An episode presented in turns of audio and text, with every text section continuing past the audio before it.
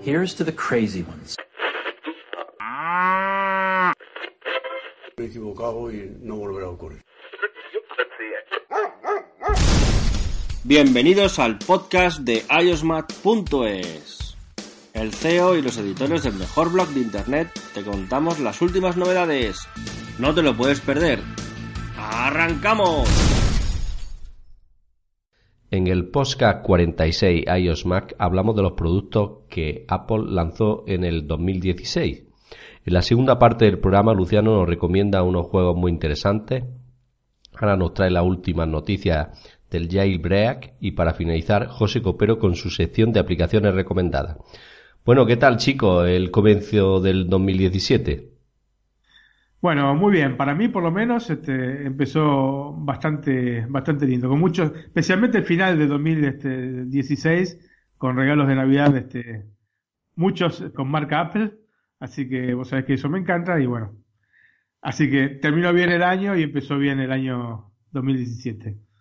Yo, bueno, los Reyes Magos han portado bien este año, me he portado bien. Y pues nada, un comienzo de año normal, supongo. Y Ana, ¿tú qué tal por allí? Pues bueno, yo me porté muy bien todo el año y los Reyes Magos me trajeron regalos. Lo malo es que no fue ningún producto de Apple, pero bueno, me voy a seguir portando mucho mejor este año, a ver si el otro me traen algo de Apple, ¿no? Allá en México que se festeja eh, Reyes o Navidad. Pues una cosa estuvimos hablando con Antonio, que si se festeja más una cosa que la otra. Por ejemplo, acá en Brella se festeja eh, Santa Lucía el 13 de diciembre y un poco menos Navidad y Reyes directamente no existe y es otra fiesta que es la Befana.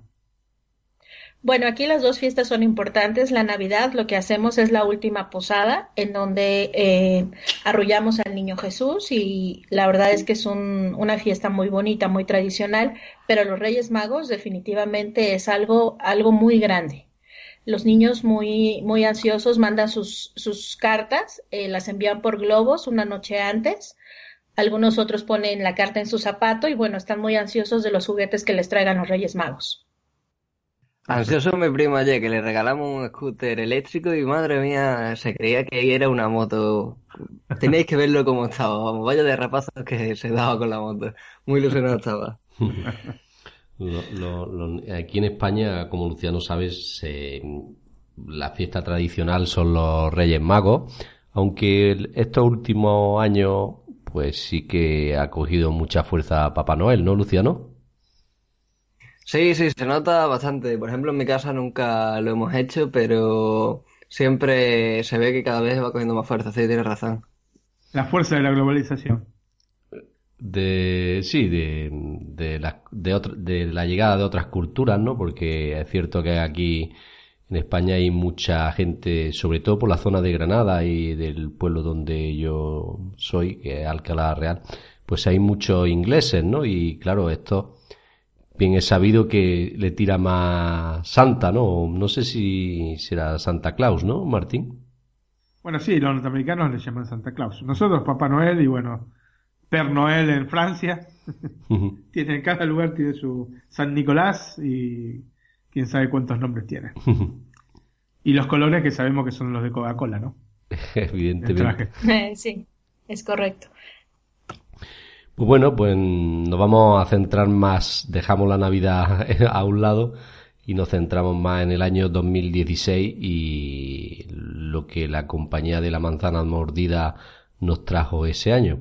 El primer producto que vamos a hablar es el iPhone SE, ¿no? Yo en el, en el último, eh, bueno, en un post de la página lo describí como un iPhone compacto con más potencia que el 5S, mejor cámara y quizá un precio demasiado elevado para un dispositivo de entrada de jóvenes, ¿no? Y también dije que creo que las 4 pulgadas están en decadencia. No sé si compartís conmigo esa opinión. Sí, definitivamente yo creo que el mercado de teléfonos de, de, tamaño de 4 pulgadas eh, ha, ido eh, disminuyendo. Hay muchos usuarios que se enfocan más, entre más grande la pantalla, mucho mejor. Entonces yo creo que fue un producto que sacó Apple eh, pensando en algunos usuarios que todavía son muy ah, ¿qué palabra utilizar? Tradicionalistas. Muy tradicionalistas, exacto, que todavía quieren un teléfono pequeño, eh, lo, lo, reinventaron, podríamos decir, es un teléfono que es potente, como si fuera un iPhone 6S, con una cámara de 12 megapíxeles, un procesador A9, eh, toma fotos y videos 4K, tiene este, es atractivo físicamente el diseño. Sin embargo, pues bueno, efectivamente el costo es un poco elevado, considerando que este podría ser un producto de gama baja a comparación del iPhone 6 Plus y del 7 y 7 Plus, pero definitivamente yo creo que estos teléfonos en muy poco tiempo van a empezar a, a desaparecer por el tamaño de las 4 pulgadas. A mí me parece un acierto que se haya mantenido el diseño del iPhone 5. No sé para vosotros qué pensaréis, pero a mí me encanta el diseño que tuvo y me alegro que no lo hubieran cambiado de algún tipo de forma. Yo no, yo personalmente pensé en su momento que hubiese sido mejor eh, cambiar el diseño, hacer una cosa distinta, como para diferenciarlo un poco del 5S, porque justamente mucha gente lo llama 5S y ese es solo. Y esto se debe a que es muy parecido, bueno, prácticamente igual al 5S. Entonces, em, me esperaba en ese sentido, sí, un, algo distinto, eh, quizá un poco más redondeado, menos, ya pasó un poco de moda este, estas formas tan cuadradas que tenían los iPhone 4 para adelante y me esperaba un poquito de, imaginación respecto al diseño. Por otro lado, me pareció un acierto que, sacaran el teléfono eh, con estas características de 4 pulgadas pequeño y pero potente, porque justamente yo creo que sigue habiendo un mercado para, para este tipo de teléfonos. No a toda la gente le gusta los grandes teléfonos con, pantallas muy grandes y que, que, sean muy, este, digamos, que ocupen mucho espacio. Eh, así que yo creo realmente que fue un, fue un acierto de Apple. Y después, bueno, eh, repito, el tema del diseño hubiese preferido una cosa un poco más innovativa. Bueno, yo en el tema del diseño opino como tú, ¿no? El, iPhone SE con un diseño similar al del 7 o el 6S, creo que hubiera tenido mucho más éxito que, el que ha tenido. Y principalmente por eso que tú has dicho, porque muchos lo relacionan con un dispositivo viejo comparándolo con el 5S. Y y el, tema de que yo diga que las 4 pulgadas están en decadencia es porque hay dispositivos de similar tamaño y con una pantalla más grande. Claro, eh, en los, los iPhone está limitado mucho el tamaño de la pantalla por el diseño del propio dispositivo, ¿no? Por hacerlo igual por arriba que por abajo, por decirlo de alguna forma, ¿no? Al tener el botón home, pues y para que se vea, digamos, el, la pantalla centrada en el teléfono, no tiene nada más que dejar los dos márgenes, el superior para la cámara frontal y en el inferior para el botón home.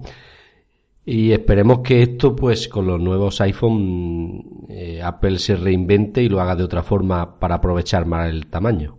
Lo que yo me parece que no va a haber otra otra versión de, de 4 pulgadas. Me parece que está así. Coincido en ese sentido que fue la última más que nada porque este, están mirando, se ve que están mirando hacia otros horizontes, por, las, por lo menos los, los rumores que, que vienen sobre pantallas ligeramente más grandes, así que quedará como el, de 4,7 pulgadas, como el iPhone de, de, bolsillo, digamos, ¿no? El del recuerdo. Que llegue ya a las 8 pulgadas. bueno, puede ser, ah, se hablaba de 5,8, ¿no? Más o menos. Pero igualmente, yo qué sé, me parece muy grande. me sigue pareciendo muy grande, aunque tengo el, el 7 Plus, eh, me gusta, ¿eh? Ojo que me gusta el tema de, la pantalla, me parece fenomenal, pero lo sigo notando pesado en la mano. Y si bien, este, me estoy acostumbrando a manejarlo con una mano, porque yo no manejo con una mano el teléfono, eh, este, me, cuesta, me cuesta. Tengo miedo de que se me vaya volando este, como un pájaro. Ay, Martín. Es cuestión de, que te acostumbres más con él. La verdad es que ver la pantalla, más bien ver todas las aplicaciones en esa pantalla es, es increíble. La verdad es que a mí me encanta ese tamaño de pantalla. O me puedo poner unas ventosas en, en los dedos como para que no se me... para que no se resbale. Exactamente, se me dé la mano. Sí, a veces es incómodo este, guardarlo, lo quieres ocultar y pues el tamaño es muy grande para la bolsa del pantalón y es bastante incómodo, pero la verdad es que eh, la pantalla es increíble. Sí, sí, bueno, estoy de acuerdo. Y bueno, tiene razón eh, Luciano, para este, reproducir videos y cosas por el estilo, es ideal. Realmente muy bueno.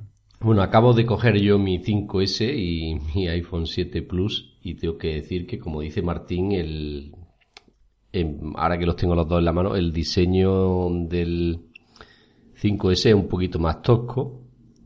Es cierto que al ser tan pequeño, este diseño facilita mm, evita que se pueda escapar de las manos porque es cierto que el diseño del 6S, del 6 y del 7 pues al ser con los bordes biselados hace que se escurra más fácilmente. Pero mirándolo así, yo creo que un iPhone en este tamaño, con la forma que tiene, por ejemplo, actualmente el iPhone 7, hubiera sido rompedor. Claro, siempre y cuando el precio hubiera sido más atractivo de lo que es para un mercado joven, ¿no? De, de prácticamente de, adolescentes, no sé. Viéndolo así hubiera sido yo creo que más acertado. Claro que todos sabemos que los precios de Apple son los que son y no van a ser otros. Y lo que puede ser que aumente en ese sentido. Sí, yo creo, mira, en Estados Unidos me parece que está un poco más acorde a, la idea que tenemos de un teléfono un poquitito más, eh, digamos, económico, ¿no? Porque allá está a 400 dólares que ya, digamos, para hacer un iPhone y con esa potencia, porque recordamos, tiene el mismo procesador que el iPhone 6S, eh, me parece un, buen precio. Lo que pasa es que, claro, acá llegó, acá en Italia está 489, no sé exactamente el precio que tiene en España, pero 489 ya estamos cerca de los 500 euros y es, es plata. ¿eh? Eh, que, quería decir que en el mercado de segunda mano encontramos iPhone 6 sin abrir la caja por 500 euros y como bien dice Martín, eh, el iPhone SE, pues el de 32 gigas que creo que es el que entra ahora, mm, si no recuerdo más, no empieza son 32 y, 64 o 16. 16 y 64. 16. Claro, mm, el otro es mm, eh, eh, en, el, en el precio creo que es más atractivo y efectivamente, como habéis dicho, el 16 vale 4,89 y el de 64 vale 549. Y eh, ya se puede comprar incluso un 6S por 50 euros más de, es de 32 gigas, no de 64, pero por 50 euros más podemos comprar un 6S. Fin, que no es tan atractivo el precio. No, no, no. Bueno, es uno de los motivos por los cuales, por lo menos acá en Europa, no es que anduvo también el teléfono. ¿eh? Igualmente, repito, para mí fue una apuesta válida de Apple y, y la aprecio como tal. Me hubiese, me hubiese gustado un diseño más este arriesgado, o un diseño arriesgado, porque directamente no cambiaron el diseño respecto al 5S. Un diseño arriesgado quizás hubiesen tenido un poco más de éxito con otro diseño.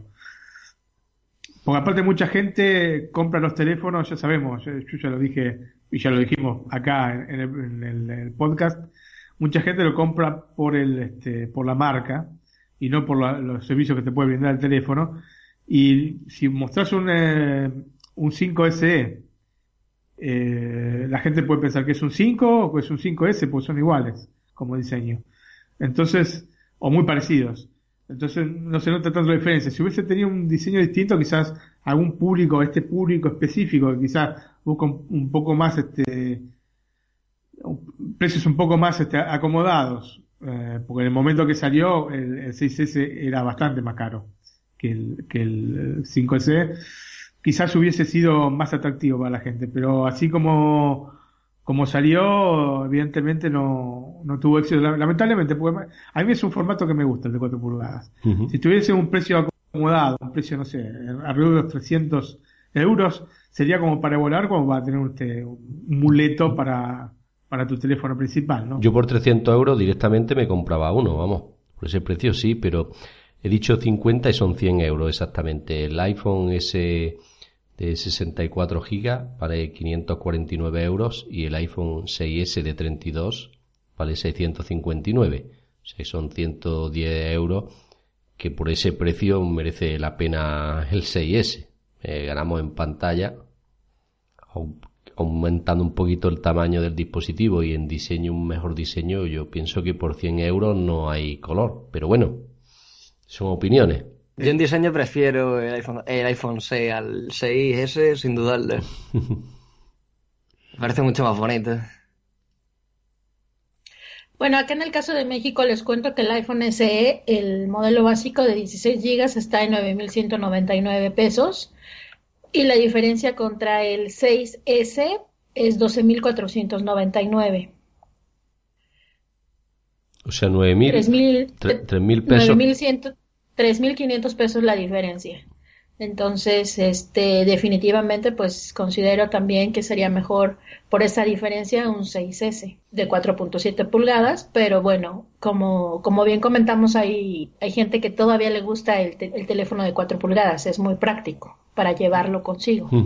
Vamos, yo lo tengo, yo tengo un 5S, ahora lo uso menos, pero sí que lo he tenido al uso mucho tiempo y hombre, en ese sentido, para meterlo en el bolsillo, como dice Martín, a día de hoy no hay comparación.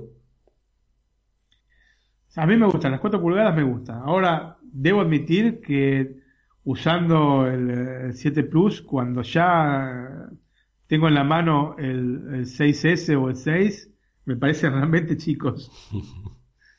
Realmente se, nota la diferencia, es increíble. Hemos pasado todos por eso. Porque no, ni siquiera es una pulgada son 0,8 pulgadas. Y bueno. Bueno, no sé si Luciano quiere añadir algo más o pasamos directamente al segundo producto. Yo cuando Martín ha dicho lo del diseño arriesgado, eh, mando a decirle, Martín, no lo digan harto, que que todavía nos van a sacar una funda con batería nueva para teléfono y la van, la van a liar. bueno, pues el segundo producto que Apple, bueno, el segundo producto del que vamos a hablar eh, del 2016 que lanzó Apple es el iPad Pro de 9,7 pulgadas. Yo siempre he dicho que la palabra Pro Apple la está desvirtualizando en el sentido de que ya está llamando a todo Pro y si todo es Pro, eh, nada va a ser para profesionales, ¿no? Eh, un iPad de 9,7 pulgadas no puede ser en Pro, en el sentido si Pro Apple quiere llamar al destinado a un público profesional, ¿no? Porque el dibujar en una pantalla de 9,7 pulgadas no es lo mismo que hacer una de 12,9. Y en esto Martín y yo coincidimos, ¿no? En ese sentido deberían de haber llamado pues el iPad Air 3 que sí sería la evolución lógica del iPad Air. Pienso yo, vamos. Martín, ¿coincides conmigo o no? Sí, mira, hay una cosa básica. El iPad Pro de 12,9 pulgadas eh, es equivalente a dos iPads de 9,7. O sea, parece, parece, mentira, pero si uno los pone uno al lado del otro, tenés la pantalla del iPad Pro de 12,9. La pantalla del iPad Pro de 12,9 es una pantalla realmente como para poder dibujar tranquilamente. Puedes apoyar la mano sin cubrir, viendo lo que estás dibujando.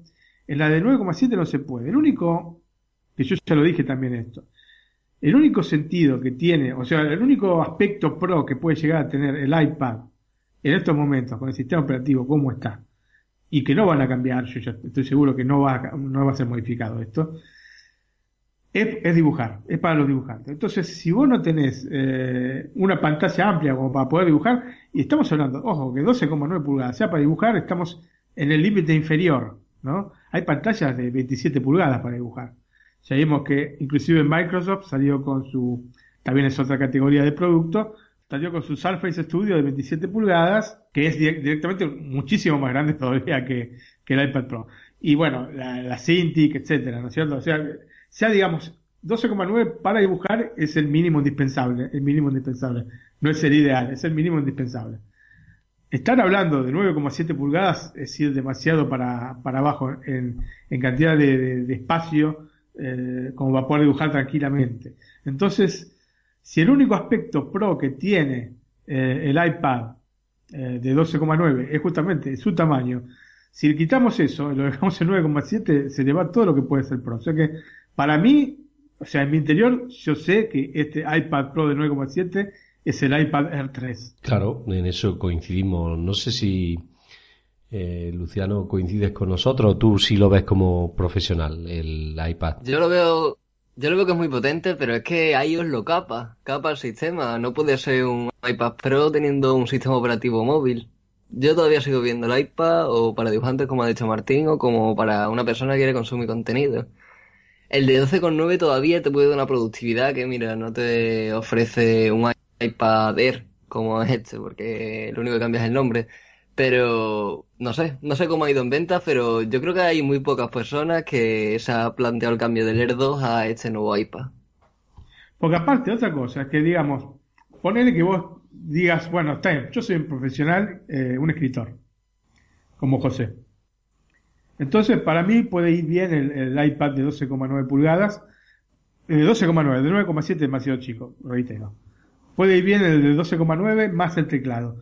Pero el precio que vas, que vas a pagar por el iPad de 12,9 pulgadas, con, digamos, eh, un mínimo indispensable de 64 gigas, o que no sé si tiene 64, creo que son 128, 32 y 128, con un mínimo de 128 gigas, eh, es casi equivalente al precio que, que tenés por la MacBook eh, que salió en el 2015, con un teclado re- retroiluminado y este Mariposa. y el coche, exactamente.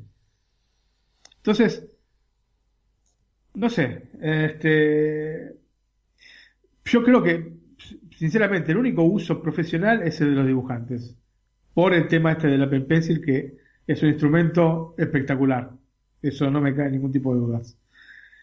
Pero bueno, eh, después en lo otro se queda muy corto, se queda muy corto. Yo opino así también. No sé, Ana, ¿tú qué futuro le ves al iPad Pro de 9,7 pulgadas? Yo creo que este dispositivo en un futuro no muy lejano tiene que desaparecer porque definitivamente el tamaño es muy pequeño, es muy incómodo y lo que sí tiene pro es el precio. Entonces, eh, la verdad es que yo creo que hay mucha gente que no va a adquirir este tamaño de, iPad y que tendrían que los de Cupertino empezar a pensar en realmente cambiar el iPad, cambiar el sistema operativo como ya lo hemos comentado para que puedan tener realmente más ventas en estos en este tipo de dispositivos. Bueno, yo no sé si para que desaparezca. Eh, un poco sincerar la cosa, no ponerle pro, por lo menos eso. O sea, desaparecer no, porque es un lindo este, dispositivo para consumir este, contenidos, para ver películas. Pero es muy caro el precio para solamente consumir algún tipo de contenido, ¿no? Entonces Sí, yo sí. creo que, que el precio sí es muy elevado y es por eso que yo pienso que sí debería de, de desaparecer. Para que os hagáis una idea, el iPad Pro de 9,7 pulgadas de 32 GB vale 679 euros. Y el iPad Air 2 de 32 GB vale 429.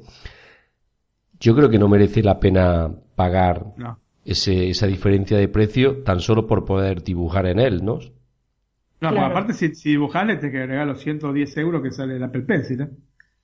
Y si querés tipear en un, te- en un teclado, tenés que agregarle los ciento y pico de euros que sale el teclado.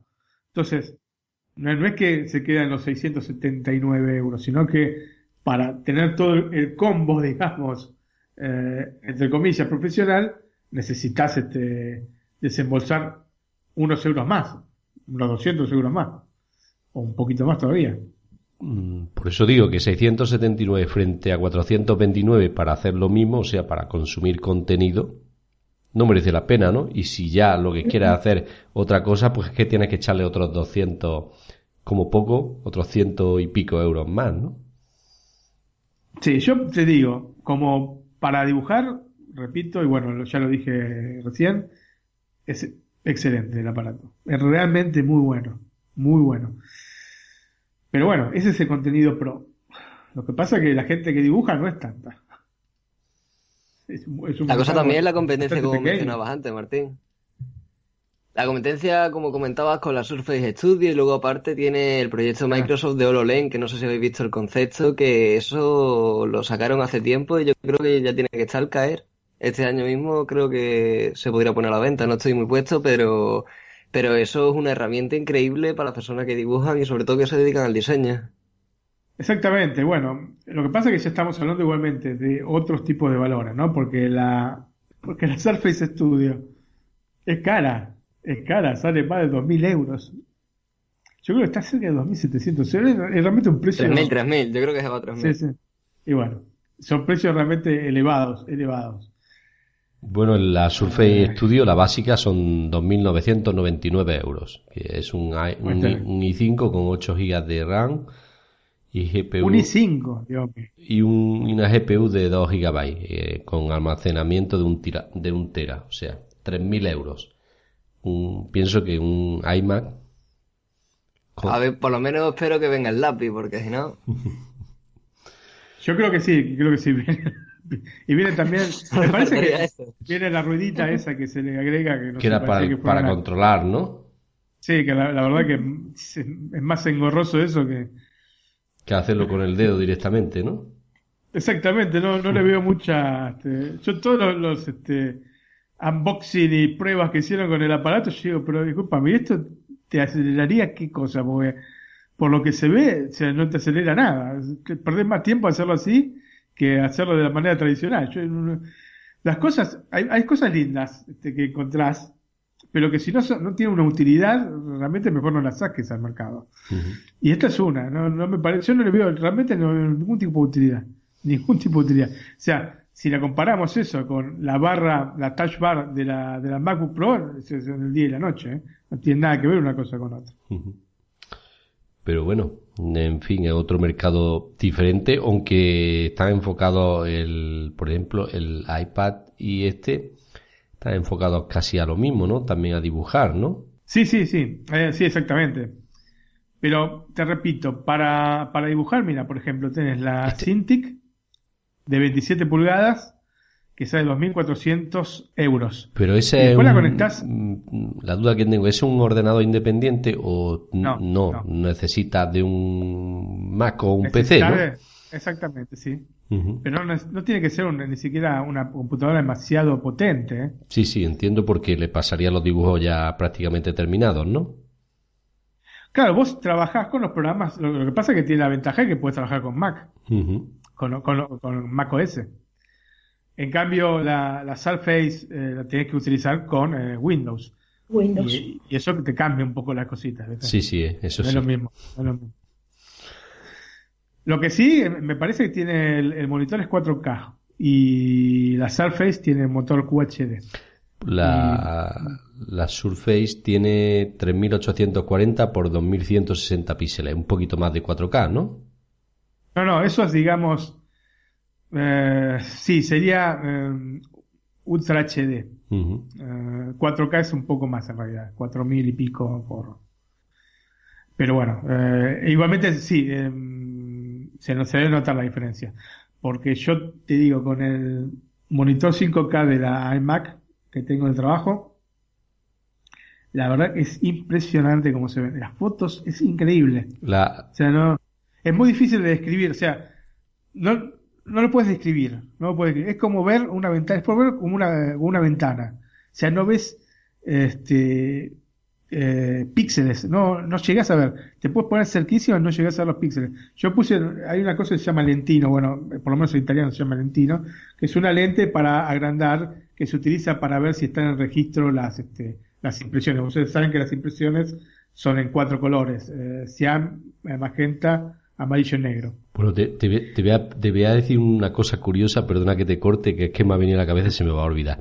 Cuando salió el iPhone con pantalla retina, en mi trabajo tenemos eh, una especie de microscopio para ver las celdillas de unos rodillos ¿no? que imprimen, por decirlo así, ¿no? Entonces eso te lo pone en el ojo y miras las celdillas y ves si están sucias, ¿no? Pues dije, a mí se me ocurrió mirar la pantalla retina de mi iPhone y compararla en aquel entonces con un con otro teléfono normal y, se notaba la diferencia, pero vamos, era impresionante. Perdona, Martín. No, bueno, el, concepto es el mismo. Como sabemos, bueno, te decía, te decían magenta, amarillo y negro. Y esas cuatro, este, digamos, separaciones de colores unidas te forman el color. Y después hay otros este, tipos de impresión, ¿no? hexacromía, etcétera. Pero digamos, la tradición es la cuadricromía. Tenemos entonces una lente especial para poder ver si están a registro las distintas eh, eh, separaciones de color. Y bueno, yo utilicé eso para ponerlo en el monitor porque no podía, no, o sea, mirándolo así de cerca no podía distinguir los píxeles y bueno, sí, con el, con el lentino ese pude, pude distinguirlos, pero a, ese punto tenía que ver, o sea, a, ojo desnudo no puedes ver este, los píxeles uno de otro. Y eso es impresionante. Entonces, seguramente para el que tiene que dibujar va a notar la diferencia entre un 4K y un este y un QHD. Aunque te digo, bueno, con la, con la iMac de mi hija que es QHD, este, también es muy buena la, resolución. Pero bueno, 4K es mejor, lógicamente. No, a estar este, inventando cosas. la ruedita se llama Surface Dial, un nombre muy apropiado. Sí, yo te digo, verdad, no, no, le veo mucho sentido. Mucha utilidad en lugar de controlar, como que descontrola más, ¿no? Y, sí, sí. Y aparte el precio, vamos, esto sí está enfocado exclusivamente a profesionales, pero no sé el éxito que va a tener cuando en el mercado, como bien dice Martín, hay dispositivos que son exclusivamente para dibujar con precios inferiores. Pero bueno, no sé, es una apuesta que ha hecho Microsoft, en otras cosas ha acertado y en, en algunas otras se ha equivocado también. Por, por poner un ejemplo, las que se ha equivocado en los smartphones, ¿no? No ha tenido nada de éxito, pero bueno. Y entraron tarde y entraron mal. Y pensaron que comprando empresas que estaban en, caída libre, como Nokia, iban a poder subsanar la cosa, pero lógicamente no. Hubiesen podido también comprar este BlackBerry, que hubiese sido lo mismo. Bueno, creo que vamos a pasar a otro dispositivo que en este sí vamos a estar de acuerdo todos que ha sido un gran avance, que es el Apple Watch 2 o Series 2. Yo en siempre lo he definido como que este debería haber sido el primer reloj de Apple, ¿no? El lanzamiento del Apple Watch se hizo apresuradamente y llegó con, unas carencias que el Series 2 pues ha suplido. No sé si opináis lo que lo mismo que yo. Sí, evidentemente ha habido desde el principio, como ya lo dijimos, eh, creo que en el primer este, podcast que hicimos, que hablamos del tema, eh, tiene una carencia de, con el procesador, el, Apple Watch de primera generación. Ahora mi esposa tiene el, el Series 1 y la diferencia de velocidad es realmente palpable entre uno y otro. Y lo que veo yo, la velocidad de reacción que tiene el reloj respecto al original, este, colma este, este, vacío que había en el sentido de, que uno pensaba que, ¿qué pasa? ¿Qué, por, qué tarda tanto en abrir las cosas? ¿Por qué me tarda 3, 4, 5 segundos en abrir una aplicación?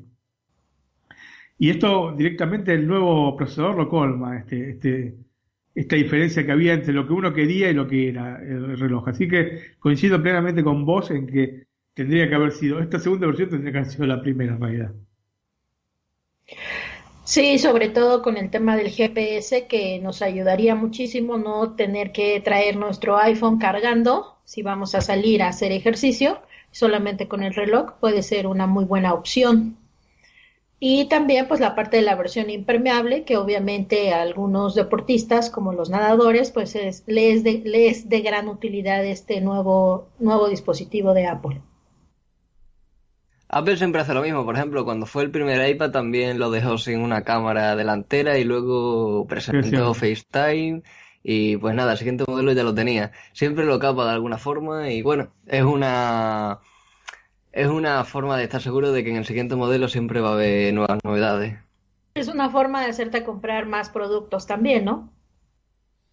Sí, sí, te dejan con las ganas. Eso es. No, porque el que tenga el Apple Watch, pues, como Martín, tu caso, el, la primera versión, y vea el de tu esposa, el Serie 1, dice, pues merece la pena cambiar, ¿no? Cambiar. ¿Sabes cuál es el problema? Que el, me parece que el Apple Watch, junto con el Apple TV, es el dispositivo de Apple que menos valor de reventa tiene. Porque generalmente uno de los dispositivos Apple, una de las cosas buenas que tiene, es que justamente el valor de reventa es alto, y entonces uno, en el momento que querés saltar a la siguiente generación, vendés este, tu dispositivo y poniendo una diferencia, este, no te voy a decir irrisoria, pues siempre es una diferencia, pero puedes saltar este, más cómodamente al siguiente dispositivo. En el caso del, Apple Watch, no, por lo menos eh, del original, ¿no? Así que este, eh, me deja un poco aparte de todo, no siento, más allá, como uno se acostumbra después a, determinadas velocidades que tiene el reloj, este, pasa un poco de largo la cosa. Lo notas sí cuando este, ves uno que es más rápido, ya. Este, cuando ves que te conectas y pues, todavía estás esperando para ver este, el, tiempo, la temperatura que hace y, el reloj de mi esposa está en otra cosa, entonces lo notas, pero eh, si no estás este, pendiente de eso, es, utilizable tranquilamente el reloj, ya. Bueno, pregunta que os hago a los que tenéis la primera versión de todas del Apple Watch, como en mi caso el de Luciano y Martín. Y Ana. Y, Ana también. Y Ana también. Todos tenemos. Sí, todos la una. El de Ana me lo había perdido yo, pero bueno, me alegra saber lo que lo tienes también, Ana. Pues pregunta que os hago a todos entonces. Mm, ¿Merece la pena actualizar del Apple Watch al Apple Watch Serie 1? Yo pienso que no. Yo tampoco. Yo con lo que hay está bien. O sea, tenés lo mismo, pero más rápido. A Series 2 es el GPS y este, la, posibilidad de, sumergirlo. Pero del normal a Series 1 no. Ahora, si tenés que ir a comprar, porque todavía se están vendiendo los originales, ¿no? Si tenés que ir a comprar, anda por Series 1 desde ya, porque el procesador es más rápido. Pero saltar no, no, no creo que sea necesario en este momento. Perdón, yo también pienso que no es necesario a la versión 1, sí a la 2 por el GPS. Y déjenme contarles que en un principio cuando yo lo compré, pues ustedes saben que yo tenía jailbreak, entonces tenía la versión 2 el reloj y era lento, de repente eh, le daba y tardaba no sé cuánto tiempo para responder. Finalmente, con los problemas de la batería que tuve con mi iPhone 6S, tuve que actualizar a iOS 10 y actualicé a la versión 3 del reloj y realmente mejoró muchísimo el rendimiento, la velocidad y obviamente otras aplicaciones que no venían en la, en la versión anterior.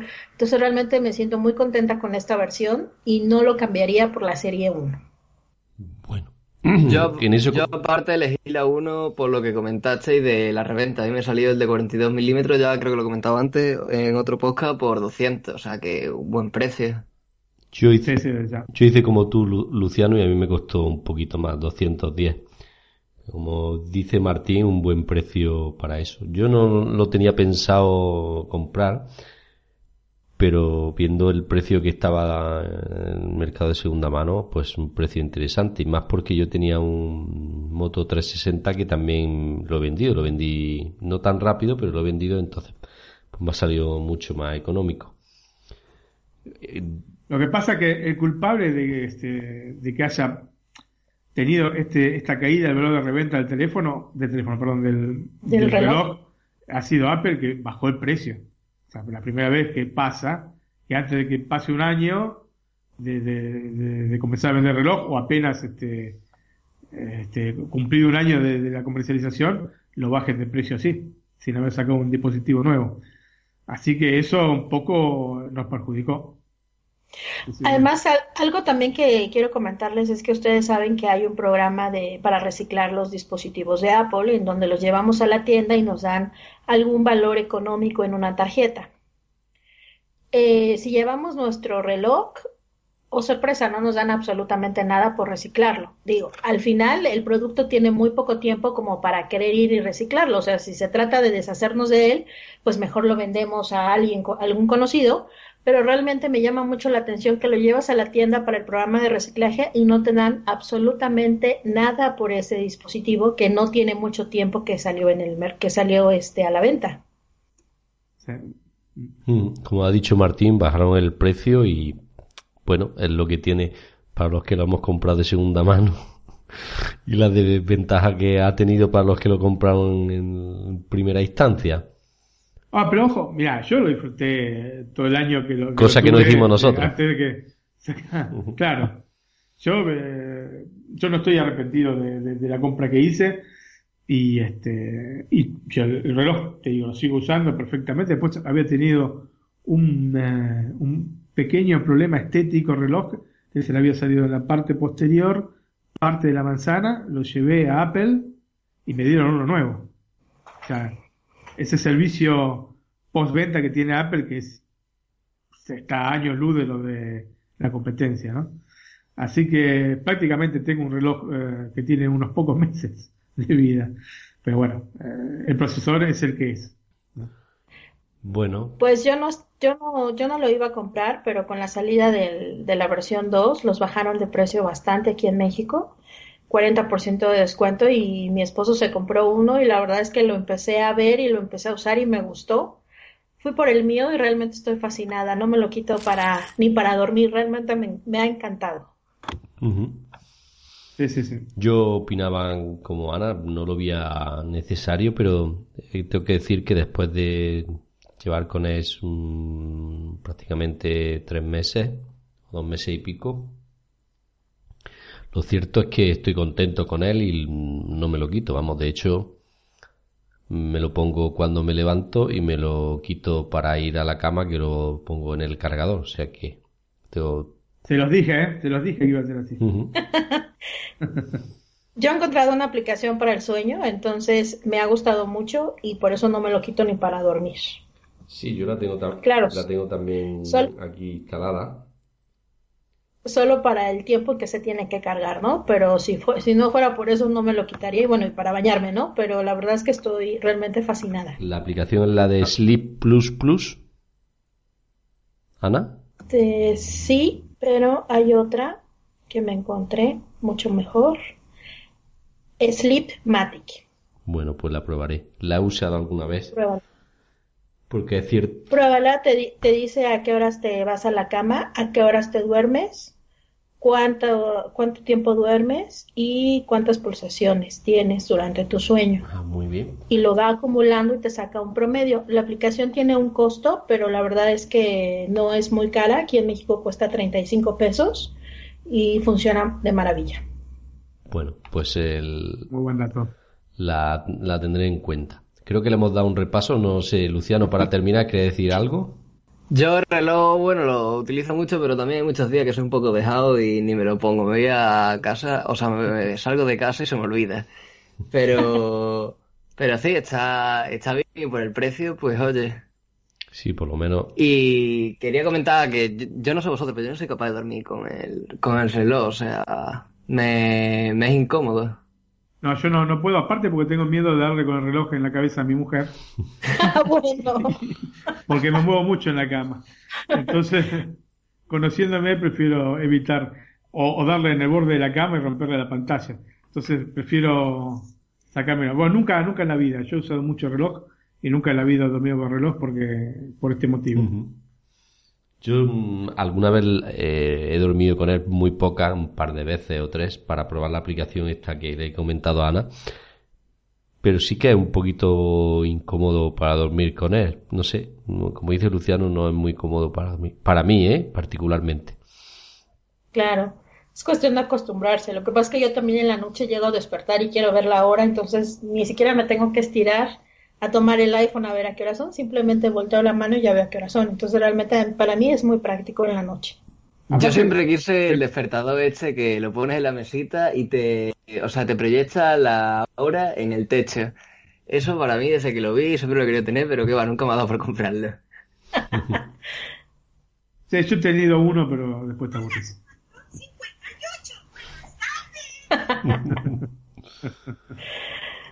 58 Bueno, pues. Pero discúlpame, tu, tu Mini tiene. Tiene voz de. No tiene la voz española, no tiene la misma voz que, que Mimi Kay. No. Tiene la voz un poco, el acento un poco más latino. Son las 11.59. Buenas noches, amigo. No, no sabía este dato, ¿eh? Curioso. Ahora lo Y voy a- bueno, no, Lo voy a poner yo también, y ya. Otra cosa que no les había preguntado es lo del Pokémon Go. Sabemos que no corre en esta función, perdón, en esta versión. Sin embargo, eh, aparece, aparece el, el icono del Pokémon y puedes este, empezar a caminarlos, a caminar o a correr los kilómetros y va aumentando el tipo de vida de los huevos. Entonces esto es algo que me gusta y que yo no tenía idea que iba a pasar en esta versión. No sé si ustedes Eso, ya sí- lo habían visto. eso sí que lo utilizo yo. Es para lo que más utilizo el reloj, la verdad. Para abrir huevos de Pokémon Go. O sea, a mí, Es una me- utilidad buena, la verdad. a mí Yo pensé que no iba a funcionar nada, pero ya veo que sí. a mí estar hablando de los huevos de Pokémon Go me, está- me inquieta un poco. Me parece que ya, ya fue la versión esta. El juego este ya fue. Fue en un momento, un boom, y después pff, desapareció. La cosa es que ahora, al lado de mi casa, están un montón de Charizard al lado, pero en serio. Y me estoy hartando ya, pues he vuelto al juego. Yo hace ya mm, mucho, muchas semanas que no juego, pero ahora que lo ha dicho Ana, más que nada porque me da vergüenza ir con el móvil en la mano a eso, ¿no? a mi edad, vamos. Y entonces es una opción lo, de, lo, del, lo del reloj. Sí. Bueno chicos, nos estamos alargando hoy mucho, vamos a pasar al iPhone 7 y el 7 Plus. Y yo creo que para el lanzamiento de estos nuevos iPhone o los iPhone de 2016, Apple dijo el diseño no importa, la potencia sí, ¿no? Bueno, esto lo digo yo, ¿no? Pero es lo que una de las premisas que tuvieron los de Cupertino, creo, para mantener prácticamente el mismo diseño que las dos versiones anteriores, ¿no? Creo que es la primera vez que pasa que Apple mantiene por tres generaciones el mismo diseño.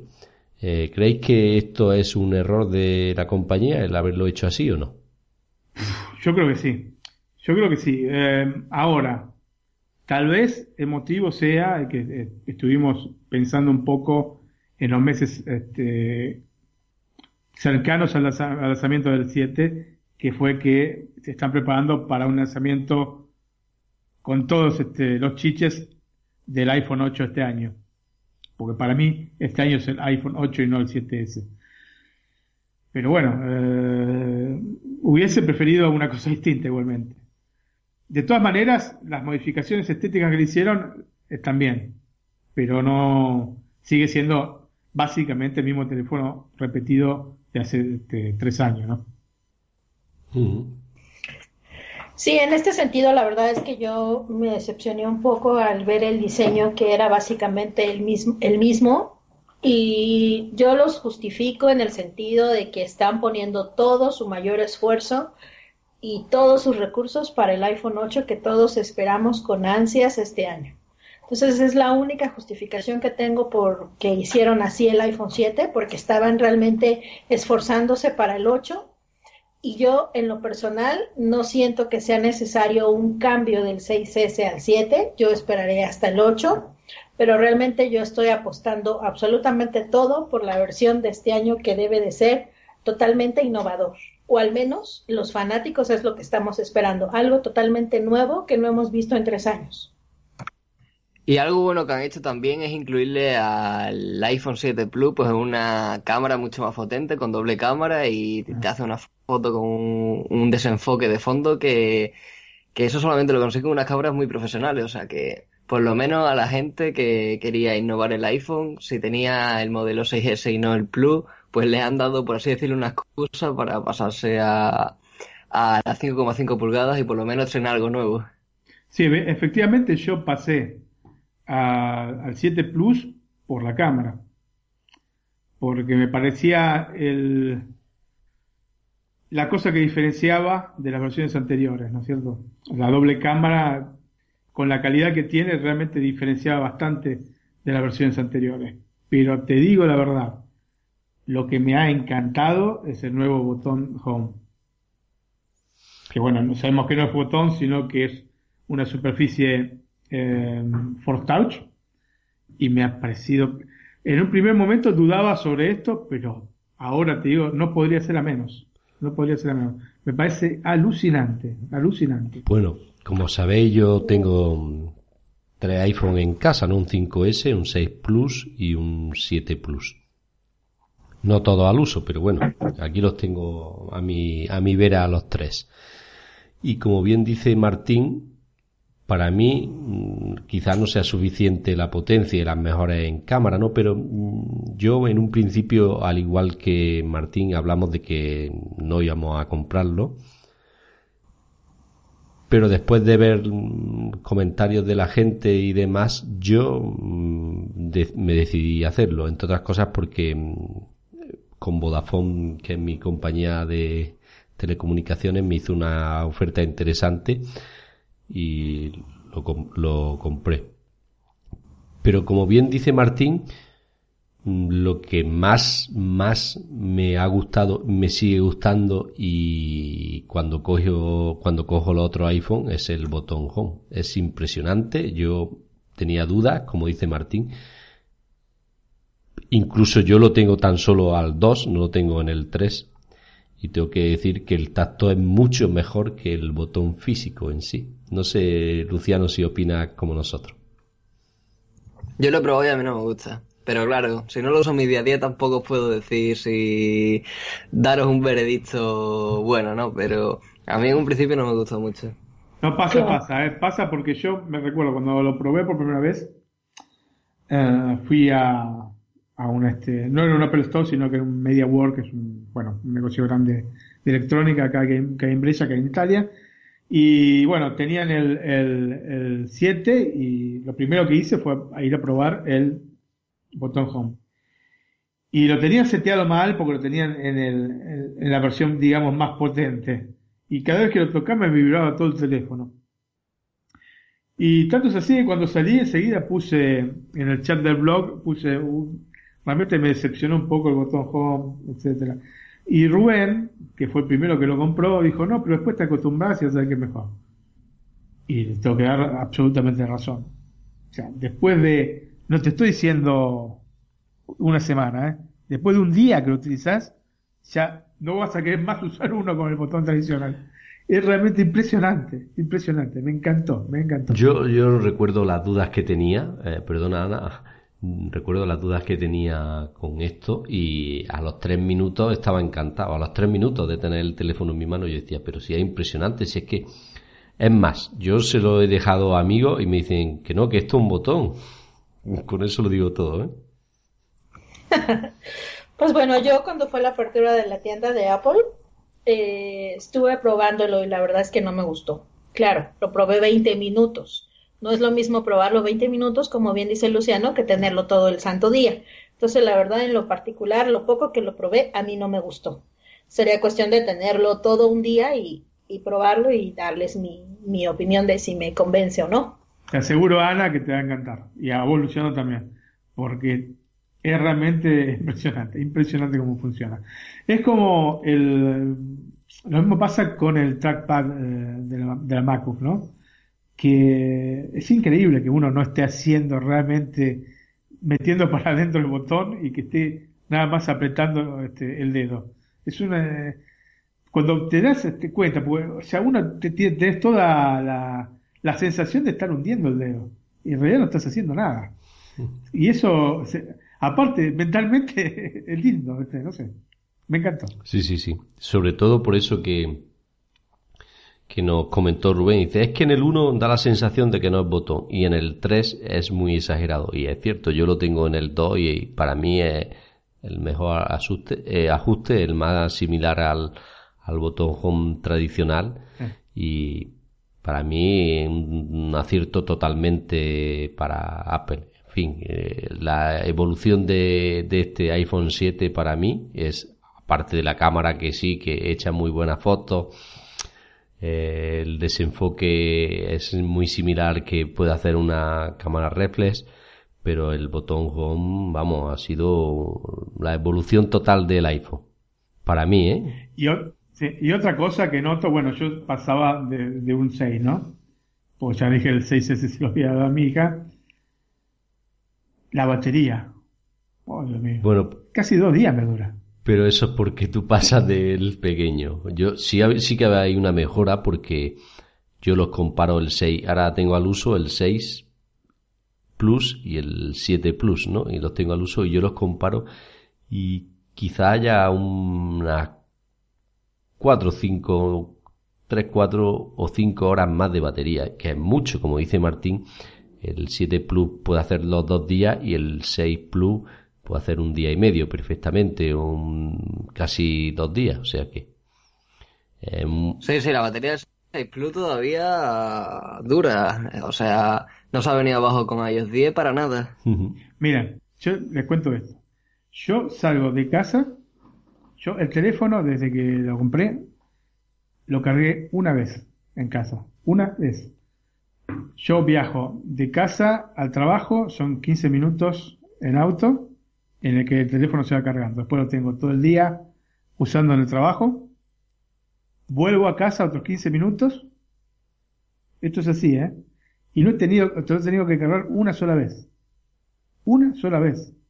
Para mí es increíble. Increíble. Que solo con esa media hora de carga, ponele que sea un poco más, como 40 minutos, ponele, diaria, yo pueda este, tener el teléfono prácticamente sin conectarlo al cargador acá que tengo en la pared en casa. Eso me parece alucinante.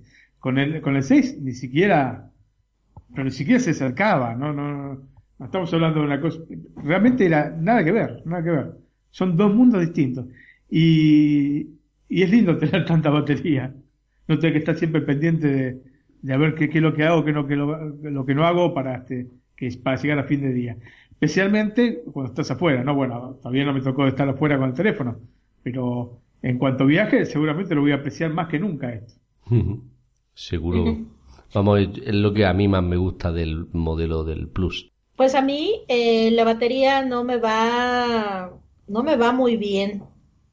Lo que pasa es que, bueno, el teléfono lo uso todo, el todo, todo, todo el santo día y me dura exactamente un día la batería. Entonces, he visto un poco de mejoría en relación con el jailbreak. Con el jailbreak se me iba un poco más rápido la batería. Ahora con iOS 10.2 la batería eh, funciona bien, pero lo que sí me he dado cuenta es que si yo lo cargo al 100%, la batería se va más rápido que si nada más lo cargo un ratito, como tú, Martín, no sé, unos 40 minutos, como que la batería dura más en, eh, haciéndolo así que cargándolo al 100%. No sé por qué razón, pero sí lo he notado. Bueno, yo no, no he apreciado eso, pero bueno, lo, realizaré la prueba, a ver, lo mismo lo estoy haciendo, lo habéis eh, conseguido averiguar una cosa nueva para cargar la, batería. Yo no lo, simplemente lo que hago es que lo conecto por las noches y lo dejo que se cargue desde toda la noche. Eso es, cuando me levanto lo quito del cargador y ya está.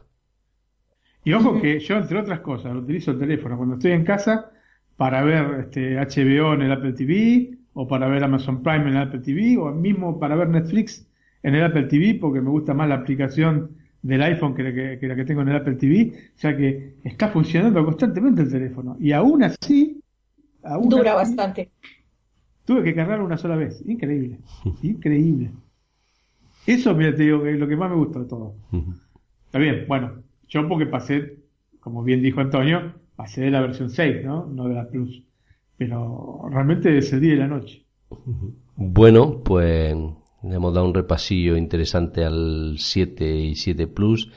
Y otros de los inventos del año, se lo puede catalogar así entre comillas, han sido los, han sido los AirPods, ¿no? O los AirPods eh, para mí, tengo que decir que en un principio no me gustaron, después mm, me atraían mucho, incluso para pensarme su compra, y finalmente Martín me quitó la gana, eh, más que nada porque me comentó que a él se le caían y, y yo voy a tener el mismo problema que él. Entonces, pues, he desistido de comprarlo, más que nada porque si los de, los de cable se te descuelga uno del oído, pues no va a tener problema porque se te va a quedar colgando con el cable, ¿no? Pero esto si se te caen al suelo, pues puede ser incluso que no te des cuenta y que lo pierdas.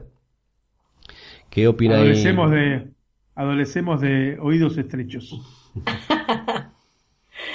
pues yo físicamente no los he visto, pero es uno de los productos, al igual que Luciano, que más deseo este año y, la verdad es que me gustan, se me hacen súper prácticos el que no tengan cables, el que los saques y funcionen con todos tus dispositivos, es algo que me gusta.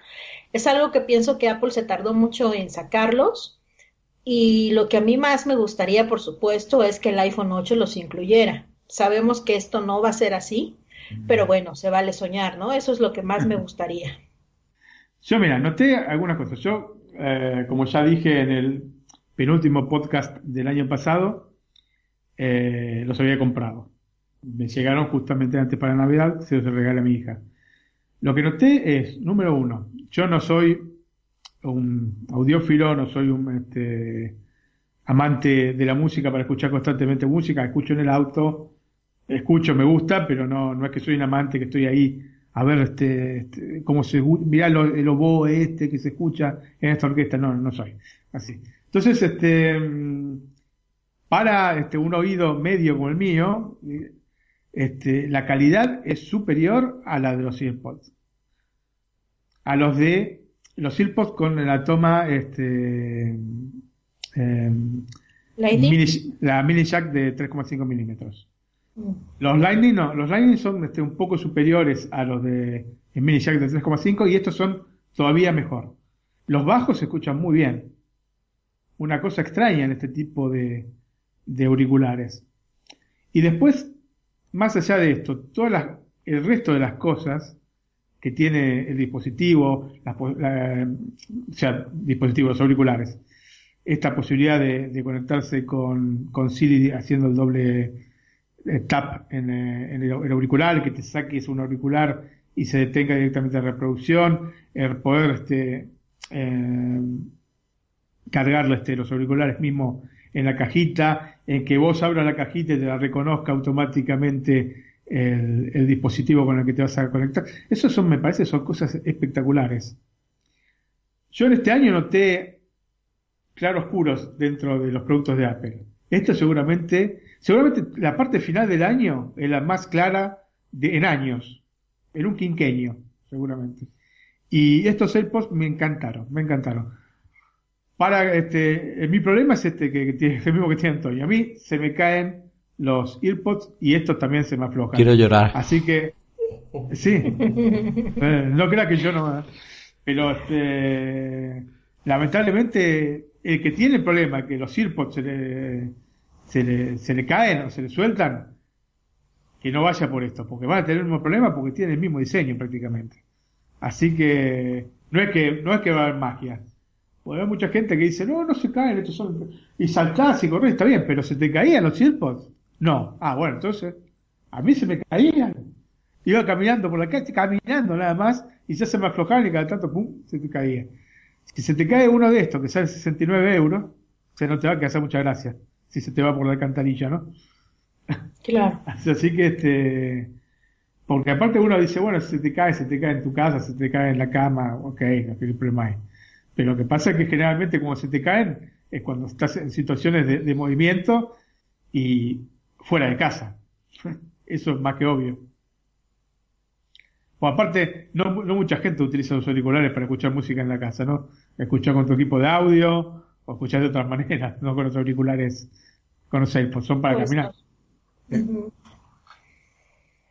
Yo creo que también lo que hace los AirPods es afianzar un poco el ecosistema de Apple. Es decir, tú coges y yo, por ejemplo, tengo la manía de escuchar música, llego a casa y no tengo que ir quitando cable, ni enlazando, ni nada. De una forma muy sencilla, yo puedo coger y habilitar el audio directamente desde el Mac o si me paso en cualquier momento al iPad y me pongo con Netflix en el sofá. Yo creo que es un avance y que afianza un poco más lo que es el ecosistema, lo que había mencionado antes. Absolutamente de acuerdo. Absolutamente de acuerdo. Yo me parece que son eh, excelentes, excelentes auriculares. Si el que no tenga problemas de que se le caigan, que, lo va, que vaya a comprarlo, porque realmente me parece que son como auriculares 2.0, digamos, ¿no? La, segunda versión mundial de lo que tiene que ser un auricular. No me gustan los auriculares tipo los, este, los de Samsung, que son demasiado, no sé, como que te metes algo en el oído. Eso también se me caería en parte. Demasiado este, pequeños, ¿no? Sí, sí, no sé. se te van a ir por el oído. Como de espía, ¿no? Sí. En Además, fin. algo que ha, conce- que ha conseguido Apple con estos AirPods es, por ejemplo, lo que consiguió con el iPod y con los cassettes, que sacaron el iPod y ya todo el mundo con los cassettes fuera. Pues yo me siento un poco igual cuando, por ejemplo, estoy por la calle con, con los AirPods con cable. Parece que soy un cavernícola ya con lo trending que se ha hecho los AirPods. Qué exagerado eres, Luciano. Es verdad, es verdad, es que todo el mundo hablando de AirPods, pues eh, que va por la calle y dice, joder, cómo me tira ¿no? el cable, no cómo me tira el cable. Esto, qué incómodo es. Este cable del demonio. Otra, la, la cajita aparte, la cajita es, es lindísima porque tiene, está imantada y se cierra, el ruido que hace. Yo no sé cómo hacen estas cosas, pero te dan ganas de tenerlo. Es, el- es el- Sí. las Sí, cosas sí. buenas que hace Apple, que no en todos los productos, pero en este en concreto, como bien decías en el post, eh, ha retomado la senda justa, ¿no? Claro, sí. Digamos, esta cosa de entusiasmarte para comprar algo, ¿no? Porque yo con el, con el iPhone, me encanta el iPhone que compré. Pero no es que estaba entusiasmado como con otras cosas. ¿Entendés? Como, yo qué sé, cuando uno se compra el primer Mac o la primer MacBook o, o el mismo primer iPhone. No, sí, está bien, era una, una, este, un teléfono mucho mejor que, que la versión que tenía yo, pero no, no me generaba ese hype, digamos, ¿no? Eh, Sin embargo, con estos auriculares sí estaba. Yo me acuerdo cuando vos pusiste en el blog, están este, los auriculares a la venta. Ipso facto me fui a comprarlos para, para mi hija. Ipso facto. Bueno, ya habíamos hablado de que lo quería, ¿no? Pero yo dije, estos auriculares van a vender mucho, pero enseguida. Como se dice en Argentina, al toque. Este, por lo menos se decía cuando yo vivía allá.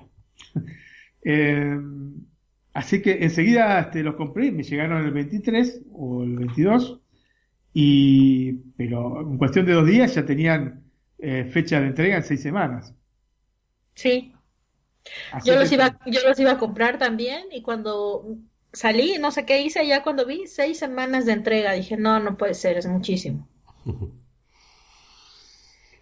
Pues bueno, como he dicho antes, yo quiero llorar porque a mí se me caen y entonces, pues evidentemente, sintiéndolo mucho no los puedo comprar. Tendré que irme a por los Beats, que tienen eh, el cable que une de uno a otro, que, que pienso que no se me caerán. No tienen mucha de el cable. Yo es que paso de gastarme esa cantidad de dinero. O sea, yo me pongo con el cable que tampoco está tan mal. También decía un poco exagerado yo antes. No me El pasa precio- nada por estar con el cable. El precio es un poco elevado, pero yo creo que valen la pena, yo también, yo también lo creo. Más, que, Pero ojo más que- que nada por la lo- libertad. Exacto. No, los auriculares de la misma categoría, están todos al mismo precio. ¿eh? Incluso los de Samsung más caros, ¿eh? Los de Samsung más caros, los mismos Beats están más caros. Más caro, sí. Así que no, es- no es que tiene un precio exorbitante, que generalmente, digamos, Apple tiene en promedio un 10-15% de los productos Apple salen en promedio un 10-15% más que los de la competencia. En este caso no, está más o menos en el mismo nivel. Está en Beats, son también de Apple, ¿no? No es como, no es como para comparar, pero sí se puede comparar con la Samsung. ¿Cierto? Sí, sí. Bueno, pues nada, para finalizar el podcast, eh, o la primera parte del podcast, nos queda hablar de otro lanzamiento, ¿no? Que es el MacBook Air Pro, como yo lo he llamado, porque después de comparar el MacBook Pro de 2016 de 13 pulgadas con el MacBook Air de 13 pulgadas, puedo decir que son prácticamente iguales. Así que sintiéndolo mucho, creo que el MacBook Air tiene los días contados en el catálogo de Apple. Martín, ¿qué me dices? Sí, sí, sí. Bueno, esto ya lo veníamos. eh, cuando no se renueva un dispositivo, tiene los días contados. Yo creo que pensé que iba a tener un poco más de, de espacio el, el MacBook Air, pero lamentablemente está destinado a, a, a quedar este, en el olvido en breve. Yo, este MacBook Pro, gente, a mí me encantó. Me encantó. Especialmente la versión de 15 pulgadas me parece alucinante. Y la Touch Bar, estamos hablando de palabras mayores, gente, Mm. palabras mayores. Sí, sí, sí. Realmente yo, habiéndolo probado pocos minutos en Apple Store, enseguida me di cuenta que esto va a cambiar la manera de, de- de interactuar con la computadora. Realmente va a cambiar la manera de interactuar. Hay mucha gente que lo toma como si fuera, no, bueno, sí, es una cosa más, es, es una cosa más de Apple para diferenciar. No, realmente es una cosa que va a cambiar la manera, especialmente en el eh, sector que yo, en el que yo trabajo, es utilísimo. Pero me parece que en general es un plus que lo pone a Apple muy por arriba de la competencia. Muy por arriba de la competencia. No hay nada ni siquiera medianamente parecido a esto. Como lo menos que conozca yo, ¿eh? Este, en la competencia. Entonces, eh, aparte, velozmente se han puesto distintos, este, eh, distintas casas de soft a sacar su versión este, compatible con la Touch Bar porque justamente es maravilloso, maravilloso. Y aparte, tiene otro, otro de los conceptos que yo veo siempre, he visto, siempre este, diferenciador de los demás, que es el diseño. El diseño del, dispositivo es hermoso. Y la inclusión solamente de puertos eh, Thunderbolt 3, compatibles con USB-C, eh, para mí es un acierto, porque es mirar hacia el futuro. mirar hacia el futuro. Sí, quizá, quizá eh, para los que hayan comprado el dispositivo en estos meses, no lo sea, pero si miramos en 6 o, u 8 meses, eh, totalmente un acierto. Ya lo veremos que el futuro es ese. Bueno, inclusive más adelante, digamos. Sí, sí, sí, pero que, En, pocos meses ya veremos, ya pues vamos a ver todos que en seis, ocho meses eh, el futuro es ese. Yo recuerdo cuando sacaron el iMac finito que no llevaba DVD y los MacBooks sin DVD y decían que todo es un atraso, que grabamos discos, que hace falta, que no sé qué. Yo puedo decir que desde que desde hace mucho tiempo no utilizo la disquetera de mi iMac. Yo tengo la versión anterior, la más gordita de 2011 y puedo decir que no lo utilizo el DVD para nada. O sea que si en eso decían que se habían equivocado, en esto también lo van a decir, pero ya veremos cómo no. Sí, aparte que mucha gente se queja porque hay que utilizar adaptadores. Uy, tengo que usar un adaptador para esto, para otro. Es cierto, sí. Es cierto, porque hoy por hoy el mercado de dispositivos con, eh, o de periféricos con eh, salida USB-C es realmente muy limitado. Pero dentro de dos años, cuando sean todos USB-C, va a tener que, si vos no tuvieras todos eh, los, puertos este, Thunderbolt 3 USB-C, tendrías que usar un adaptador en el sentido contrario con tus dispositivos. ¿Se entiende? Entonces, porque al evolucionar la cosa, si vos no estás este, al paso con la evolución, vas a tener que usar adaptador. O sea, ahora usás, pero lo usás por un tiempo corto, después la computadora te va a servir por años sin necesidad de ningún tipo de adaptador. Eh, si vos tuvieras, si fuese al contrario, ahora quizás no necesitas ninguno, pero en breve vas a necesitar adaptadores en el sentido contrario, de USB-C a HDMI, de USB-C a, este, a USB 3, ¿se entiende? Sí, sí, sí. Lo, lo que quiero decir es que mm, si, por poner un ejemplo, si todos tenemos un pendrive con USB normal, USB 2.0 o 3.0, hoy en día ya lo existen con USB-C, ¿no? Incluso híbridos que son por un lado USB y por el otro USB-C. O sea que tú has dicho que en dos años, yo creo que bastante antes. O sea que en cuanto ya la gente, por decirlo así, en vez de utilizar un pendrive con USB normal, tenga la posibilidad de comprar uno con USB-C, pues todos los adaptadores que, hay que utilizar hoy en día para este tipo de cosas se perderán. Y como yo ya digo, hay en, en internet se puede encontrar pendrive ya con USB-C por una punta y USB por la otra, por un precio no muy elevado, evidentemente más elevado que el USB que el USB tradicional, pero no mucho. Sí, digamos que el único, la única cosa que a mí no me, no me ha convencido es en la versión de 13 pulgadas que tenga dos, eh, la de 13 pulgadas sin touch bar, que tenga solamente dos entradas eh, Thunderbolt 3. Eh, hubiese preferido cuatro. Eso sí. Sí, sí, Realmente sí. Prácticamente te obligan a dar salto. Sí. Cierto. Y bueno, con la de 13 también pasa un poco igual, porque la base es de 8 GB por 2.000 euros y luego ya tienes la siguiente, que son 15 las 15 pulgadas, ya te viene con el i7, con 16 GB de RAM. Sí, digamos que la, la, la versión de 15 pulgadas es otro mundo. Es la versión realmente pro de las MacBook.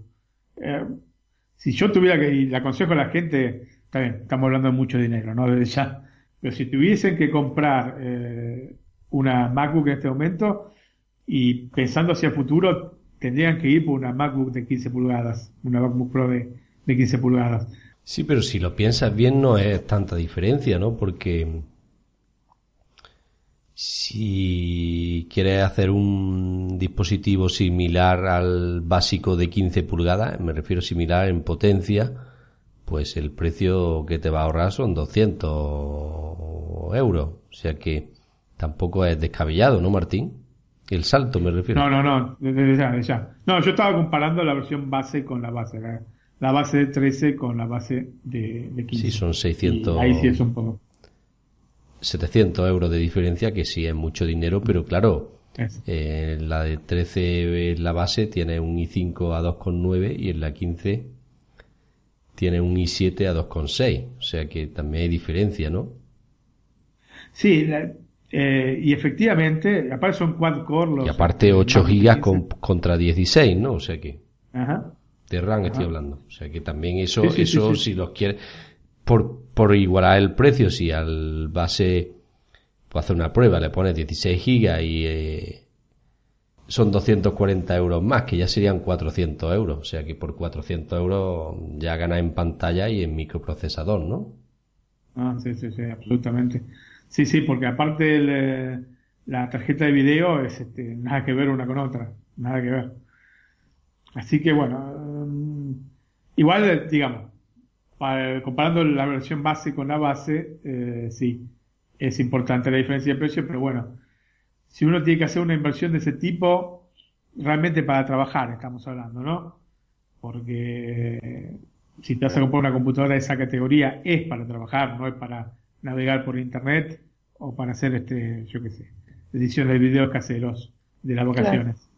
Entonces, eh, si es que la vas a utilizar para trabajar, te conviene ir, este, gastarte esos 700 euros más y sabes que tenés un ordenador que mínimo cuatro años te va a durar, mínimo. O más, Yo ¿no? también, O más, sí, sí, sí. Mínimo, mínimo, Yo- digamos. yo también sigo viendo muy válida la versión base del MacBook Pro de 2015. Eh, en comparación con el base del MacBook Pro, la verdad es que ahora en España, en esta Navidad, yo lo he llegado a ver por 1.290 euros en MediaMar. Y sigue siendo unas buenas prestaciones. Pero el de- Absolutamente. el de 13 absolutamente. pulgadas con pantalla retina. Sí, 2015, 8 GB de RAM, un i5 hasta 3.2 con Turbo Boost, está bien. Pues sí, sí, sí que, que es cierto. Por ese precio. Vale la pena. Por ese precio. Porque también es que para el trabajo profesional profesional supongo que la gente también opta por, bueno, la gente, los profesionales optan por un equipo de mesa como es un iMac, un Mac Pro. Esa sería la idea. Esa sería la idea. Pero ojo, para mí el MacBook Pro de 15 es un, eh, un Mac que podrías ut- utilizar también como equipo, eh, equipo de escritorio. Conectado con, lógicamente, a un monitor externo, pero lo podrías utilizar porque la potencia da como para poder utilizarlo. Ahora, lógicamente, es me- mejor tener un 5K, un iMac. Pero bueno, este, si necesitas un todo en uno, eh, está, está muy bien, muy bien. Realmente es una, es esos productos que te, es un producto que me reconcilió con Tim Cook y este, y compañía, ¿no? Este, porque yo estaba, estaba muy desilusionado con los últimos años de Apple y esto realmente me, me hizo terminar el, el 2016 con una sonrisa. Así que, bueno, eh, veo este, cosas buenas y positivas para, para este año, realmente. Yo pienso que, como dice Martín, se puede. Por, un, por unos 400 euros. Aproximadamente hay monitores de 27 pulgadas 4K. O sea que. Claro, ya serían los 2.700 más 400, estaríamos hablando de 3.100. Eh, Una inversión importante para trabajar en casa, para poner algo similar al, al, al iMac en precio. Claro, también este te da la versatilidad de que le quitas la pantalla y te lo lleva a, las vacaciones o a, otro sitio, ¿no? Cada parte que hay que pensar que también hay gente que tiene su monitor ya, ¿no? Entonces, no, no siempre es comprar todo de cero. Desembolsar en el mismo momento, ¿no?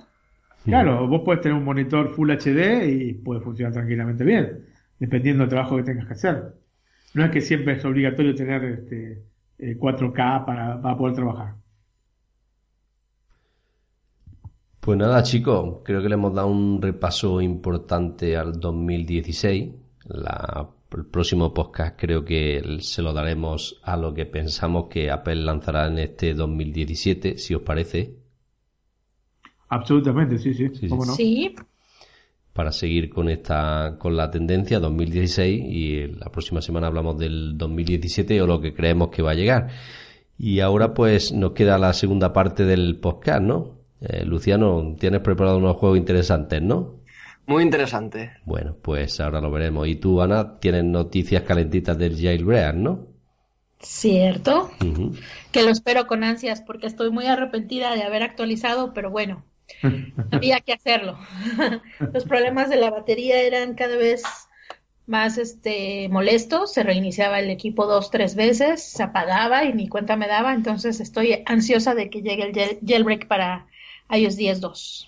Perfecto. Y José Copero me comentó que estaba preparando ya alguna que otra aplicación por ahí para el podcast. Así que, nada, Luciano, ahora nos comenta qué tal los juegos.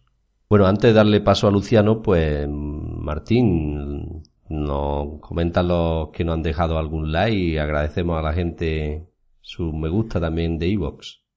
Bueno, sí, a la gente que nos ha dejado un like eh, por el programa de eh, la historia de Pixar, queremos agradecerle a Adrián DP, a P. Fintankeli L.C. a C1GQP y a DPI TT51. Así que muchas gracias por, por los likes y bueno, muchas gracias a toda la gente que, que descargó el programa, que han sido realmente tantísimos. Hemos tenido cerca de 2.000 descargas. Pues nada, muchas gracias a todos y cada uno de ellos, de los que nos han descargado, y a vosotros también por estar aquí un rato junto a mí en el podcast. Nada chicos, hasta el próximo. Chao. Bye. Chao.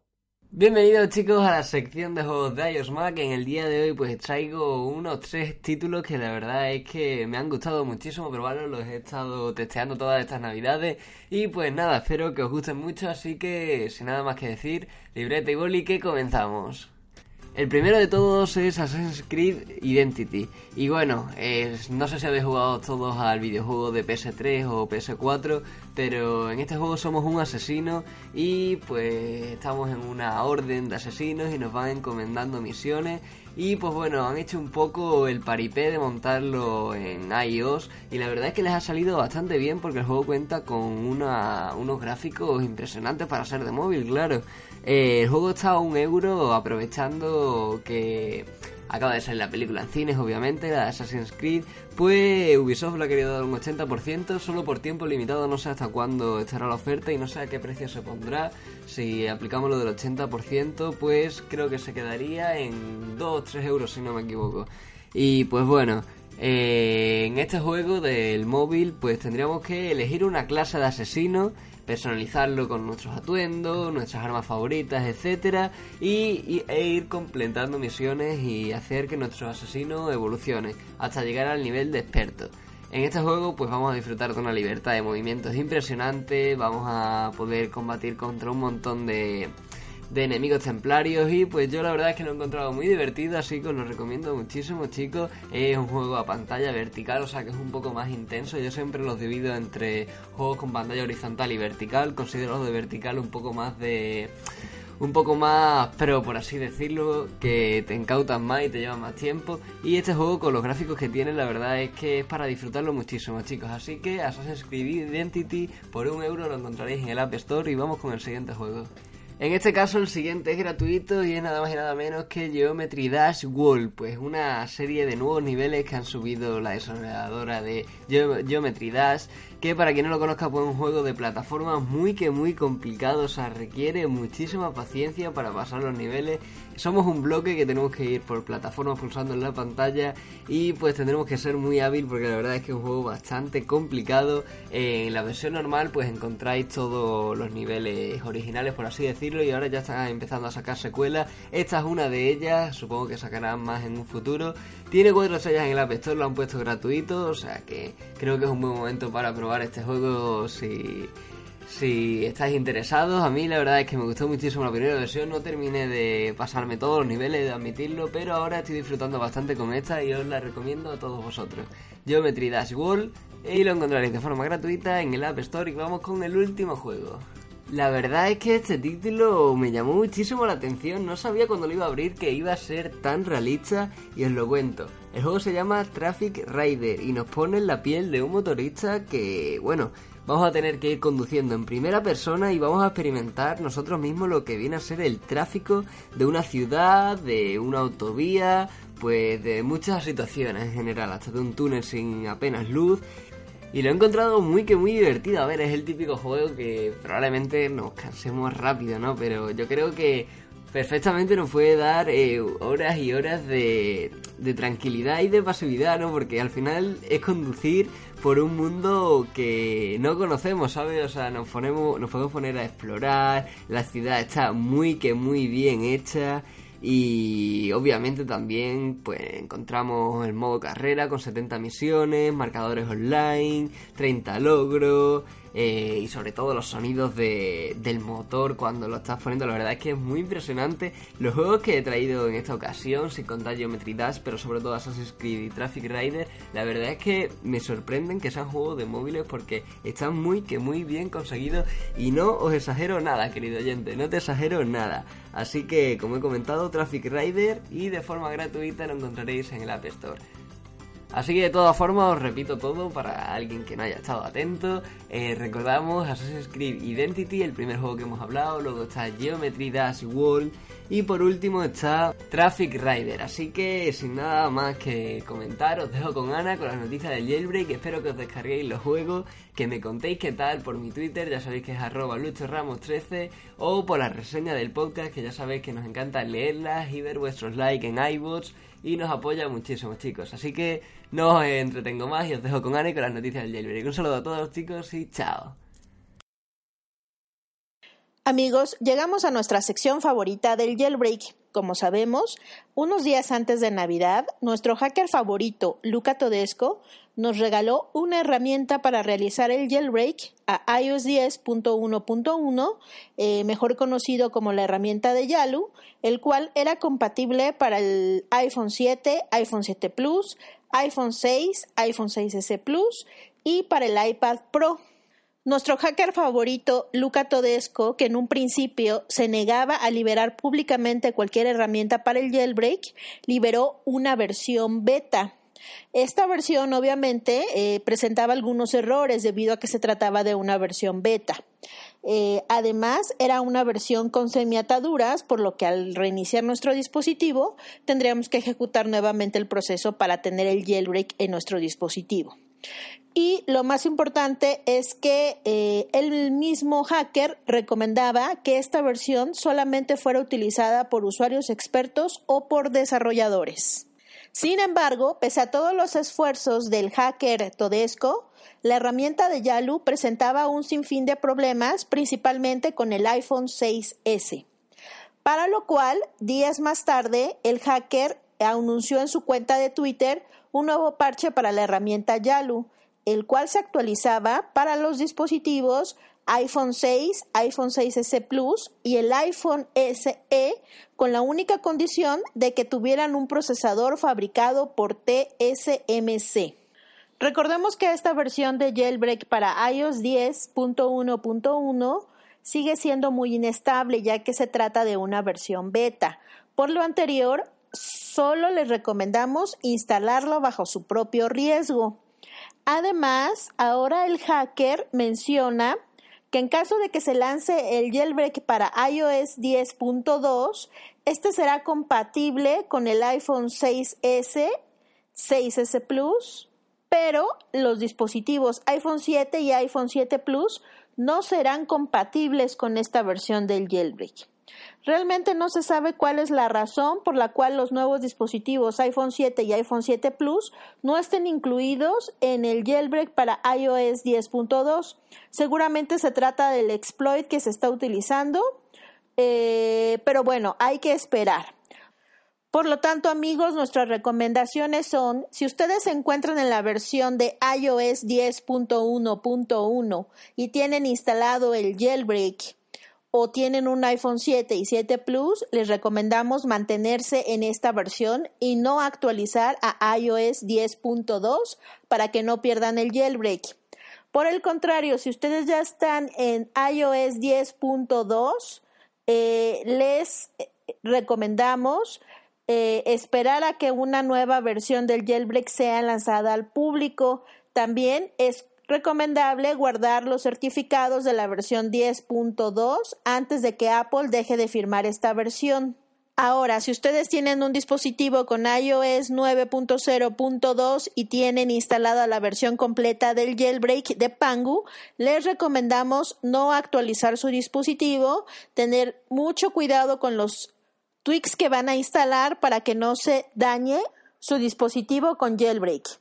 Y por último, la recomendación que siempre les hacemos es ser muy pacientes y esperar a que pronto surjan nuevas noticias en este fabuloso mundo de la personalización. Gracias y hasta la próxima semana. Bienvenidos a la sección de aplicaciones y de consejos de iOS del podcast de iOS Mac. Soy José Copero, arroba José Copero en Twitter, y hoy quiero comentaros acerca de iCloud Drive iCloud Drive es una herramienta, al igual que Google Drive o Dropbox, en la que puedes ver qué archivos tienes en la nube guardados y acceder a ellos desde cualquier dispositivo Apple. Estamos hablando desde iMac, MacBook, iPhone, iPad, incluso iPod Touch. Y luego aparte también podríamos entrar desde un Windows o desde un PC entrando en iCloud.com o descargando lo que es la plataforma de iCloud iCloud ya sabéis que está limitado a 5 GB de almacenamiento, lo cual es muy poco si metes alguna copia de seguridad o si metes fotos y vídeos, pero quizá para archivos poco pesados puede valerte. Yo y la mayoría de usuarios que utilizamos esta plataforma con regularidad y con un uso más real, tenemos contratado el mínimo, que es un, por un dólar o un euro, 0,99, tienes 50 GB de almacenamiento, por 2 euros tienes 200 y así pues, vas sumando espacio que realmente tampoco es un coste muy elevado. Estás diciendo, he pagado 800 euros o 900 por un iPhone, ¿no? que lo cambias cada dos años o cada tres, y realmente la nube te puede costar 12, 24 euros al año. Bueno, lo que quiero comentar acerca de la nube, de iCloud Drive, etcétera, es que es muy cómodo para pasar archivos.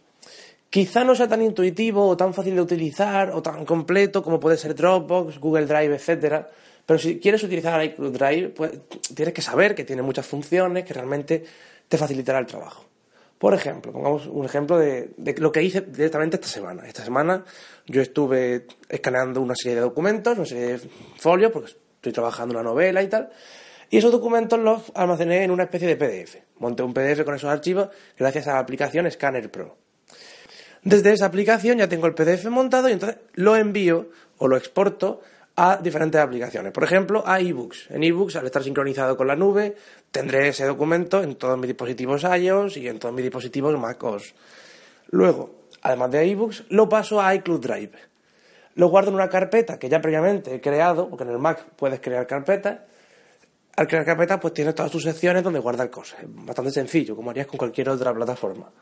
Y luego ya pues lo encontraremos en el Mac, lo encontraremos en el iPhone, y ese archivo, ese PDF que yo he generado, ya lo tengo en la nube y lo tengo en todos lados. Realmente es muy fácil de utilizar y si yo luego quiero imprimirlo desde un PC de alguna copistería del pueblo o de algún sitio, allí puedo ingresar en iClub.com, meterme el archivo, descargármelo desde la nube y no hay ningún problema. No es tan cómodo como Dropbox quizá, pero realmente es la misma utilización. Luego también puedes editar archivos desde ahí. Puedes cambiarle el nombre, puedes moverlo a otra carpeta, puedes exportarlo, puedes cambiarlo a otra aplicación, puedes incluso editarlos se puede editar PDF, se puede editar imágenes. Todo realmente no es una edición como podría ser desde, el escritorio del Mac, pero es una edición bastante buena. En el PDF, por ejemplo, puedes dibujar cosas, realmente editas el PDF como editarías las fotos. Puedes dibujar, hacer líneas, todas esas cosillas. ¿iCloud es recomendable? Yo diría que sí. Yo lo utilizo realmente. Hombre, si lo que te gusta más es, eh, si tú prefieres compartir archivos todo el rato y utilizarlos a la vez con otros usuarios que son de PC, que son de, de la suite de Google o de, o de Office, pues quizás sea un poco más rollero, un poco más complicado el hecho de que Apple es un poco exclusiva con sus formatos, es un poco eh, lo mío es mío y lo de los demás. Aquí tampoco puedes guardar ahí Word, puedes guardar ahí archivos, documentos y un montón de cosas. Pero realmente para utilizarlos con toda la interfaz de iOS, para utilizarlos con sus aplicaciones, salvo que utilices aplicaciones como Word o Word Documentos, lo más cómodo es utilizar Pages, Number, Keynote y todas esas iCloud Drive está muy bien integrado con iOS 10, por lo que cualquier archivo, cualquier foto, cualquier elemento que quieras compartir o exportar a algún lado, te vaya a, sugerir en primer, plano iCloud Drive. Lo guardas en tu carpeta y allí lo tienes. Como os he dicho, si están utilizando simplemente el almacenamiento gratuito, mm, no aconsejo utilizar la nube. Si no vas a contratar más espacio, se te va a llenar enseguida y va a ser un problema luego cuando quieras guardar cualquier archivo o cambiarlo. Hay muchas alternativas, como bien he dicho, Dropbox, Mega, eh, Mediafire, incluso Google Drive, eh, Outlook de Microsoft. Hay un montón de nubes. Esto está, esto está evolucionando. Es un mercado en crecimiento, ¿no? Y bueno, pues la opción de Apple aquí está, es muy buena, está muy bien integrada. Lógicamente le falta mejorar. Esperemos que de cara a iOS 11 o a iOS 10.3 con los nuevos iPad, Pro y con los nuevos iPhone, pues mejoren un poco, metan más funciones. Pero realmente iCloud Drive es como una aplicación en la que tú ves lo que tienes. Ves lo que tienes y puedes editarlo mínimamente. Guardar archivos y sacar. Prácticamente eso. Espero que os haya servido esta, esta sección. Si tienen algún tema más concreto del que en que hable, pueden comentármelo por Twitter, arroba José Copero. Y nos vemos la semana que viene con más consejos, más aplicaciones, que ya va siendo hora de decir, decir alguna que otra recomendación, y mucho más sobre Apple. Adiós. Here's to the crazy ones. Equivocado y no volverá a ocurrir.